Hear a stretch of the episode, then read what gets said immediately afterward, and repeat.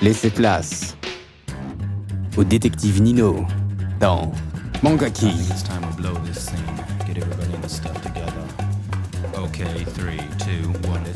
Des analyses critiques de manga et animés. L'expert de la culture nippone.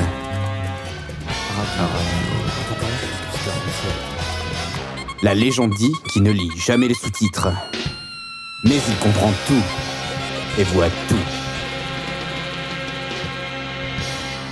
Konnichiwa, fan d'anime en tout genre, ici Nino pour votre chronique nippone préférée, Mangaki. Aujourd'hui, je vais vous présenter un shonen iconique connu sous le nom de Berserk.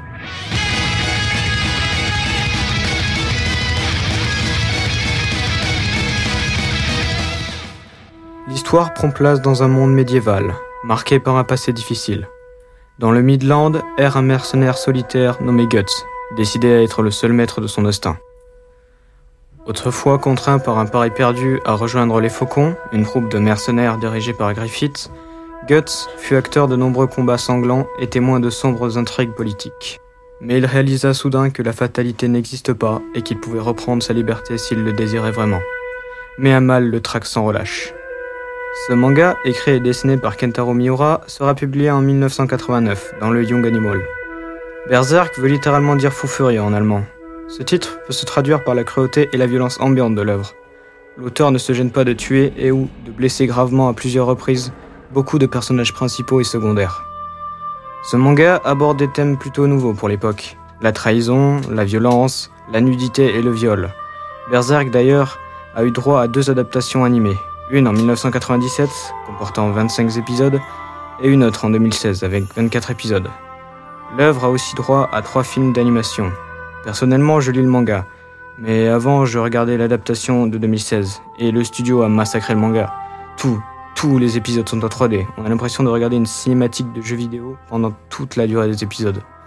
Quant à l'adaptation de 1997, il y a cette atmosphère de l'animation japonaise des années 90 et qui, elle, est en 2D. Étant un grand fan de Jojo, le style ne m'a pas grandement perturbé. C'est un style manga, très détaillé, mais qui peut en réfuter certains, et qui contraste fortement avec le style de l'époque, comme avec les Chevaliers du Zodiaque par exemple. Mais personnellement, je trouve que les planches sont incroyablement bien dessinées. D'ailleurs, lorsque Kentaro travailla comme assistant pour George Morikawa, le mangaka connu mondialement pour son œuvre Hajime no Hippo, manga dont on aura sûrement l'occasion de reparler dans une chronique prochaine, ce dernier remarqua le talent de Kentaro et le renvoya car il disait qu'il n'y avait rien qu'il puisse enseigner que Kentaro Miura ne savait déjà.